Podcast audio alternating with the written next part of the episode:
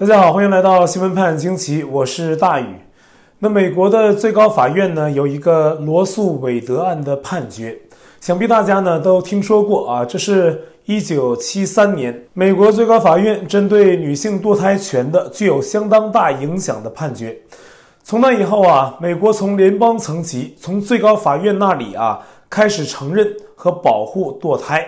还以此呢进一步提出啊。对限制堕胎权的做法，要采取严格的三阶段标准的审查，促使堕胎越来越普及。那么，美国呢，有很多信仰宗教的保守派人士，他们认为胎儿在母亲怀里啊就已经是有生命的个体，堕胎有罪，所以一直以来都想着推翻当年的罗诉韦德案的裁决。现在啊，半个世纪过去了啊，依旧是念念不忘。而现在的美国最高法院的九名大法官之中，保守派以六比三的绝对优势占据多数席位。五月二号晚，美国政体杂志独家宣称获得了最高法院有关罗诉韦德案最新态度的泄露文件，而这份文件呢，正式提出了一个相当震撼的意见。在由九名大法官之一的保守派大法官阿利托执笔的这份初步意见书中啊，写道：现在的最高法院多数意见认为，必须推翻1973年的罗诉韦德案的判决，认为呢，这种堕胎权的问题啊，不该由最高法院做主，而是美国民选的议员们来决定，而且强调啊，相关判决从一开始就大错特错。理据也不充分，而目前呢，美国最高法院有三名保守派的大法官都是川普执政时期提名并成功进入最高法院的。那至少那三个人呢，顶着所谓保守派法官的帽子，但他们在二零二零大选中的表现呢，不是很让人满意。而川普在二零一六年竞选的电视辩论中，已经预示了今天可能发生的情形。Do you want to see the court overturn Roe Well, if we put another two or perhaps three justices on, that's really what's going to be. that's will happen. 目前泄露的意见书啊，顾名思义是一份初步的东西。大法官们还没有正式的投票，而正式投票呢，很可能要在六月底或者是七月初。在那之前，相关的意见，包括其中的行文措辞，还有可能被改变。那大法官的意志呢？也有可能受影响而发生改变，所以啊，初步意见书还不是最终的结果，要等到最后九名大法官正式投票才算数。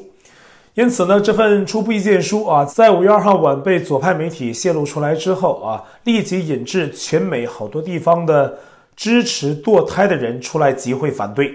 包括在最高法院门前啊，都是聚满了人。相反，不赞成堕胎的保守派则是欢迎最高法院的这一初步意见，而这类最高法院的初步意见书呢，应该是处于高度的保密状态，而且此前在美国历史上从来没有最高法院的初步意见书被这么的啊给泄露出来了，还得到了媒体的高度的报道，这都是内部的东西啊，因此呢，一定是有人。从中活动啊，就是要把这个事儿啊提前给捅出来，阻止相关的判决被推翻。政体杂志公开报道这一保密文件的做法，也违背了美国的司法保密准则。美国参议院的共和党人对此很恼火，宣称要调查并严格惩罚涉及此次泄密的人。假设最高法院最终正式投票之后啊，推翻了罗诉韦德案。那会发生什么呢？至少一开始，人们会看到美国有超过二十个保守派控制的州，将在最高法院推翻判决之后，限制或者禁止堕胎。不过呢，美国最高法院就算做出了推翻的决定，那也不意味着美国的联邦法律会强制不让堕胎。各州有自己的选择权利，所以将出现民主党州可能相对支持堕胎。而保守派州呢，反对堕胎的情况，在美国也有人争论说，如果女性因为非自愿导致怀孕怎么办？其实有的保守派立法时呢，也考虑到了这一点，有灵活应对的先例。不过目前呢，在正式决定还没有做出的时候，美国的支持堕胎与反堕胎的群体又要进行一场不可避免的论战。不过自由社会啊就是这样，无论执政者本人意见如何，都必须允许公众自由表达意见。在中国大陆就不一样了，关于中共政府的一切，当局啊都视为机密，也是民间议论的禁区。外界观察人士也只能是透过规律来了解现象背后的深层动向，而中南海呢，看似是风平浪静的表面，从一九四九年到现在，无一刻不是杀机四伏。毛曾赞美的彭大将军突然就被打倒了，红极一时的林彪外逃的飞机被共军导弹给射下来了。毛的枕边人江青，那毛泽东刚闭眼，连同三个人呢就一起被粉碎了。赵紫阳也是中共总书记，说被邓小平搞掉就给搞掉，一直到现在的习近平上台之初，更是拿下了之前高高站在红朝朝堂之上的多名国级大佬。在重庆唱红打黑折腾的特起劲儿的大恶人薄熙来，已经在秦城监狱蹲了好多年。每天为自己写上诉材料操碎了心，苟延残喘的生命在倒数。在中共体制里面，自相残杀从不缺席，缺席的是谁给他来个那么最后一下子。现在呢，又接近中共的二十大，正是紧张时刻，类似的事件呢还可能发生。中南海在四月二十九号开了两场会，都是政治局会议。习近平主要谈了经济问题，然而同时引起外界注意的细节是，多名高官缺席。香港明报在五月三号发文说，当天呢，中南海会议很重要。央视新闻当天上午就出了相关的通稿，而以往呢都是傍晚才推出，可见会议的重要性。可是呢，这场会议却有四分之一的高官缺席。本应有二十五名政治局委员的参与，但是呢，有六个人缺席，包括副总理孙春兰、广东、上海、北京三地的书记李希、李强、蔡奇缺席。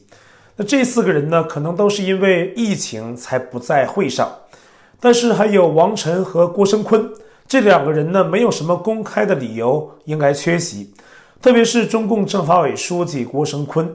近两周啊都没有公开现身。而他和孟建柱、韩正等人呢，都被认为是习近平当局宣称的孙立军流毒集团的重要的分子，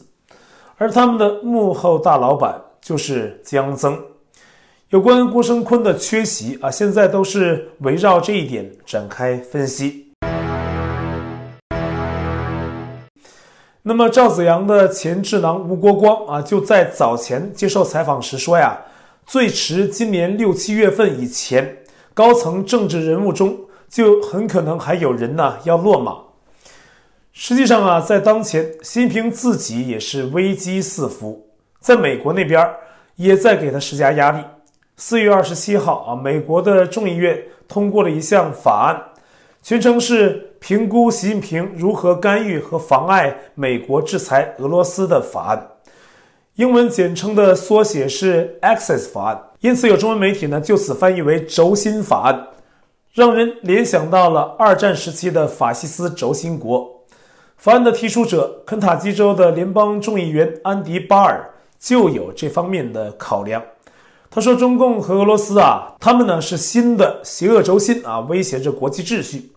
而这份法案呢，直接用习近平的姓氏命名，相当的罕见。”直指责任人。这份法案的主要目的是要美国政府找出中共以何种形式支援俄罗斯对乌克兰的入侵，包括经济、金融啊、科技方面的半导体等等，以及是否破坏了西方对俄罗斯的制裁管制。现在法案呢已经通过了众议院，之后提交参议院表决，如果通过，就可以给白宫签字生效了。香港的中国问题时评人士程翔对海外媒体看中国说：“这项轴心法呀，直接以一个政权的领导人名字命名，实属罕有，针对性很强。其实呢，美国议员这么做施压的意味也是非常明显，因为习近平要当亲自指挥一切的老大，这个外界对他们施压呢，也带来了方便。而实际上，中共当局呢，现在要帮俄罗斯啊，在经济方面呢，能够提供的增援也是很有限。中共钱袋紧，早有征兆，而且当局呢，也是尽可能的搜罗钱财，割富豪韭菜，对流量明星罚款、没收财产啊，这些呢，都一直在做。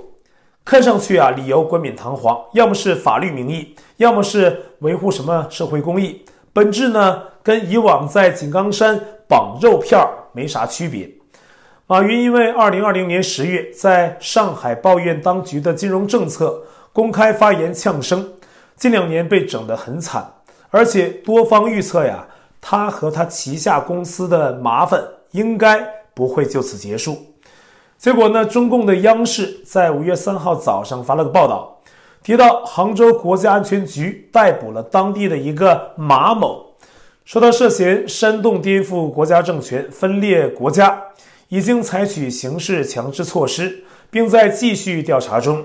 那这一消息呢，也得到了其他官媒的纷纷转载。那这一下呢，网上就炸锅了，纷纷猜测啊，会不会就是马云？这下呀，影响可不小。当天上午啊，央视消息刚发出不久，阿里巴巴在香港股市开盘之后断崖式下跌百分之九点四，也就是掉了二百六十亿美元的市值。此事发生之后呢，央视又把原报道中的马某改成了马某某。胡锡进呢也出来雕盘辟谣啊，说老胡向权威部门了解，那不是马云啊，写马某的报道也不准确。那这个马某某啊是谁呢？有消息说是浙江省人大常委会的机关党组原副书记马晓辉，他是一九六六年生人。另外呢，有人说是浙江外国语学院的二级教授马晓林。不过呀，马晓林本人呢已经在微博上辟谣说那马某某啊不是自己，并调侃说呀，这件事让他想到了“害群之马”这个成语。他说：“全国姓马的呀，有一千三百多万啊！大家都在找这个姓马的是谁。可是，在浙江啊，就有十万多人。当局不明说，外界想准确的去定位，有如大海捞针。那这个乌龙事件呢，估计让蹲在中国某地的马云啊，惊出了一身冷汗，不知是笑还是哭。而有消息说呢，马云在四月二十九号再次当选浙商总会的会长，而以上那个马某某。”四月二十五号就被捕了，因此呢，看上去此次应该不是马云，但下次就说不准了啊！这是在全国多个城市封控的同时，官媒通报给人民带来的一点点乐趣。而在上海啊，封控带来的问题仍是层出不穷。五月一号，上海宝山区松南七村的多位居民发现，当地居委会啊有一个存放物资的地点。上面有各地捐赠的东西，有的呢箱子上还印着“上海加油”。那这些呢本来应该是给大家发出来的，但是啊被居委会私藏。此事曝光之后啊，结果到了五月三号，相关地点的物资被转移，而且呢还有公安到现场所谓的维持秩序。还有一件事，五月二号在上海青浦的金泽镇。有一个老人家发现超市卖的肉是外省捐来的，当即在超市外向人群揭露，结果啊被警察抓捕。当场呢，人们是群情激愤，好多民众起哄不让警车走，但是警察最后还是拉开了阻止警车离开的人，生生把老人家给抓走了。而上海的封控虽然持续，但是当局最近呢已经喊出了社会面清零。上海市民质疑啊，这种所谓的社会面清零。与实际情况不符，当地确诊呢仍是不断的出现。何为社会面清零？界限到底在哪里？所以呢，有上海市民呢在网上喊出了中共前政治局常委贾庆林的名字。你说这贾庆林跟这事儿有什么关系呢？是因为啊，这个名字跟贾庆林是谐音，因此啊，最近网上不少人在传贾庆林的照片儿。意思呢，就是讽刺当局在假清零啊！估计啊，贾庆林的照片马上就敏感了。他在中共官网上的照片呢，可能要显示四零四了。好，我在 Telegram 上面的官方公告群是 T.me 斜线大于 News，观众讨论群是 T.me 斜线 x w p j q 小划线 US，节目信箱是 xwpajqhmail.com，还有我的会员网站，网址是大宇 US.com，也欢迎您订阅本频道，并点击小铃铛获得节目发布的通知。那感谢您的收看，我们下期节目再会。